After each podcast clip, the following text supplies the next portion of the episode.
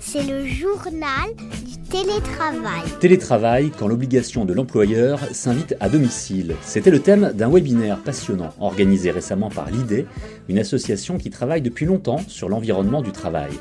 Avec notre invité, nous allons revenir sur les éléments clés abordés à cette occasion et notamment répondre à cette question. Est-ce que la sécurité des données est mise en danger par le télétravail?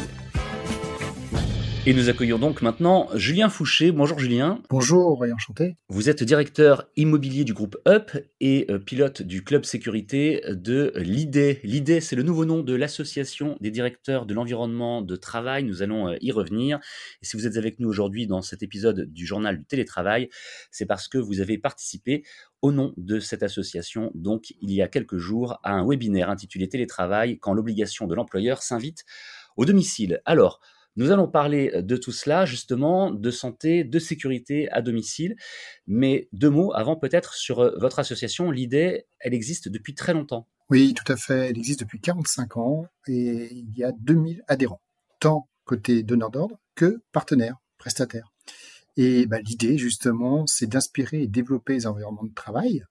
Et là, l'objectif de ce webinaire que j'ai animé, c'était justement de de déployer, de développer notre réflexion autour de la sécurité sur ce nouveau mode de travail qu'est euh, le télétravail qui est apparu et qui s'est renforcé avec le Covid. Oui, parce que la sécurité, on a déjà eu l'occasion hein, d'en parler dans ce podcast, c'est un facteur clé à l'heure actuelle pour toutes les entreprises, mais peut-être encore plus lorsqu'on est euh, nomade. Je dis bien nomade parce que le télétravail, ça peut être à la maison, mais aussi euh, en coworking.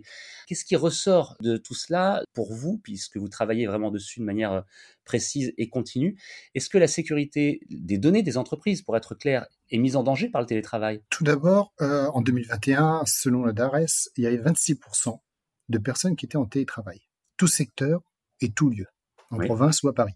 Désormais, selon le cercle de réflexion Forum Bimobile, on est à 46%, soit 2,5 millions de télétravailleurs rien qu'en région parisienne. Donc on se rend compte de l'ampleur et de l'importance de, ce sujet d'un point de vue sécurité.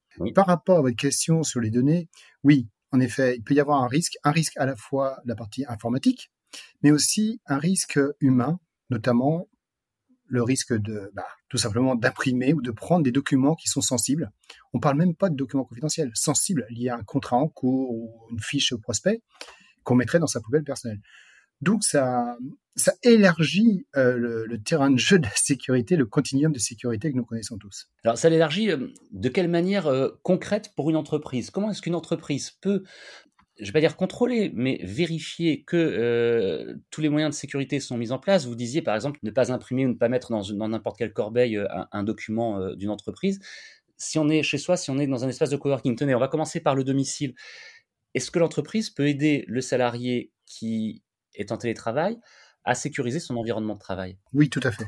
Déjà, euh, c'est une opportunité. On a identifié deux risques. Comme tout risque, des opportunités d'amélioration. Le risque SI, qui est un petit peu technique, et le risque RH, qui a déjà été abordé euh, par nos amis des RH, mais qui se renforce par les documents obligatoires. C'est-à-dire, c'est-à-dire qu'en amont, il faut un beau dialogue entre l'employeur et l'employé pour une mise à jour des documents obligatoires tels que le document unique des risques, tout simplement et voir un petit peu tous les risques qu'il peut y avoir, tant chez soi qu'en coworking, que euh, dans une entreprise partenaire ou quand vous partez à l'étranger. L'employeur doit aussi fournir les moyens de travailler euh, sereinement auprès du salarié. Et pour cela, euh, elle travaille en amont, mais elle n'est pas autorisée, à date, à se rendre sur le site là où travaille l'employé. L'employeur ne va pas aller chez moi ou chez vous, regardez comment vous êtes installé, si vous respectez le contrôle réglementaire. Donc déjà, c'est la base. Ensuite, euh, bah, c'est fournir ce qu'il y a besoin en termes de, d'équipement, au même titre que si vous travaillez au sein de l'entreprise, au sein de ses locaux. C'est ça, hein, depuis quelques temps, depuis quelques années maintenant, on fait de plus en plus attention au confort euh, au travail. On parle d'ergonomie notamment, mais pas uniquement de plus en plus d'entreprises, lorsqu'elles développent le télétravail, développent aussi des aides financières ou euh, vont euh, proposer du matériel spécifique euh, à, leurs employés qui travaillent à distance, qui travaillent de chez eux. je voudrais revenir en quelques mots, peut-être si vous le voulez bien, Julien Fouché, sur un aspect intéressant que vous avez rapidement évoqué, c'était le document unique des risques. De quoi s'agit-il et qu'est-ce qu'il fabrique, ce document? C'est dans toutes les entreprises? C'est normalement dans toutes les entreprises. Et c'est un document unique d'évaluation des risques professionnels. C'est lié au Code du travail, à l'obligation de l'employeur d'assurer la santé et la sécurité de tous ses salariés. C'est un document qui doit être fait par l'ensemble des parties prenantes, c'est-à-dire la personne en charge des risques, ça peut être le DRH ou la direction des ressources humaines, pardon, ou bien une personne de la DDT ou de conformité et risque, pour la saisie, pour l'élaboration.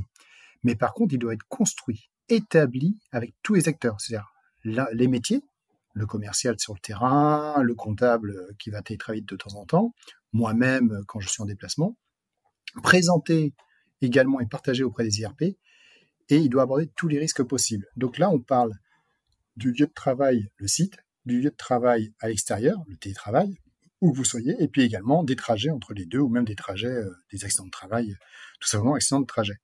Et il doit aborder, euh, on va dire, euh, tous les problèmes principalement liés à la personne, au risque physique, pas au risque informatique. On se concentre vraiment sur la santé au travail et la sécurité des personnes sur ce document. Lors du webinaire dont nous avons parlé en introduction de ce podcast, Julien Fouché, vous avez également parlé des obligations du collaborateur et du droit à la déconnexion.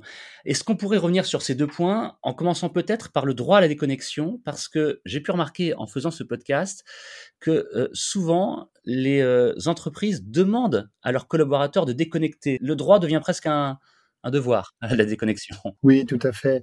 Alors, euh, c'est relié au document unique. En fait, quand on regarde euh, les populations qui font du télétravail, ce qui est un risque en soi, on a différents risques, le, risque de personnes isolées et autres, mais concernant le droit à la déconnexion, on a un beau retour d'expérience. Une personne qui n'est pas habituée à télétravailler et qui s'y met, euh, dans le cadre du confinement par exemple, c'est obligatoire, elle peut travailler limite 24 heures sur 24 parce qu'elle n'a plus cette notion de temps, de distinction d'espace entre le lieu de travail, le site et chez elle. Ce petit couloir de déconnexion qu'on connaît tous par la voiture, la marche à pied ou, le métro. Et donc, il y a différentes manières. On peut mettre en place des chartes, on peut former les gens, et puis euh, aussi, alors ça c'est la partie, on va dire, euh, l'engagement, mais il y a aussi des approches techniques qui font que certaines entreprises s'autorisent à interdire euh, techniquement l'envoi de mails passé une, une certaine heure. Donc, vous pouvez préparer votre mail si vous voulez, mais il ne partira que le lendemain matin à une heure correcte. Donc, c'est un encouragement justement à se déconnecter. Et inversement, euh, et ben, ça n'empêche pas de s'appeler. Et donc, on s'aperçoit aussi de nouveaux risques de type euh, le SMS à tout va ou le WhatsApp qui se développent de plus en plus. C'est en construction mais ce sera très important de le surveiller parce que ça peut amener à, d'autres sujets euh, bah, de santé mentale et de, de, de risque burn-out ou autre. C'est intéressant, je pense même qu'on pourra faire un épisode entier sur ce sujet parce que finalement le droit à la déconnexion n'a que quelques années et est déjà en, pleine évolution. Et puis enfin, Julien Fouché, je crois que vous avez également parlé lors de ce webinaire des obligations du collaborateur. Alors en quelques mots, quelles sont ces principales obligations lorsqu'on est à distance, évidemment, euh, les obligations qu'on a euh, qui sont différentes de lorsqu'on est en entreprise, lorsqu'on est sur site bah Déjà, la première obligation du, collaborateur qui est à distance, c'est que pendant la période de télétravail, bah, il travaille. C'est-à-dire qu'en fait, son équipement, son temps est lié au travail qu'il fait. normalement, il ne doit pas surfer sur Internet ou regarder un épisode sur une, sur une plateforme de streaming, par exemple. Mais plus sérieusement, donc il se concentre, il fait son travail, comme s'il était sur le site. Déjà, c'est son premier devoir.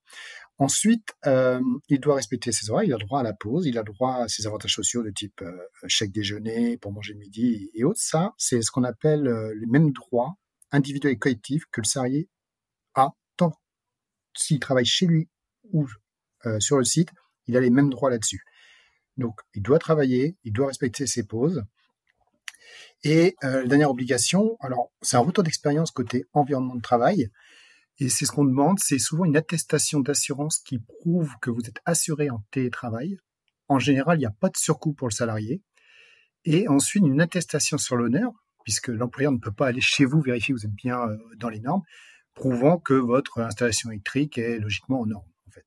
Et donc, euh, ce sont des documents qui font gage de confiance. Merci beaucoup de nous avoir euh, éclairé sur euh, ces sujets aujourd'hui, Julien Fouché. Merci à vous de m'avoir reçu. Nous avons parlé avec vous de la sécurité en télétravail des obligations des collaborateurs, des entreprises aussi, de différents euh, documents qui doivent être euh, créés et mis à disposition de tout le monde, et puis euh, de façon dont on doit fonctionner, à la fois pour respecter la sécurité des biens, des données, mais aussi des personnes, et c'est ça qui était particulièrement intéressant. Je rappelle que vous êtes directeur immobilier du groupe UP et pilote de la sécurité à l'IDE, ex-association des directeurs de l'environnement de travail. Merci encore. Le journal du télétravail, c'est le podcast qui vous aide à mieux télétravailler. Vous nous retrouvez quand vous voulez sur capital.fr et sur toutes les plateformes de diffusion gratuite de podcasts comme Deezer, Spotify, Apple, Google, etc. Et pour nous joindre directement, une adresse email, le journal du télétravail at gmail.com. À bientôt. C'est le journal du télétravail.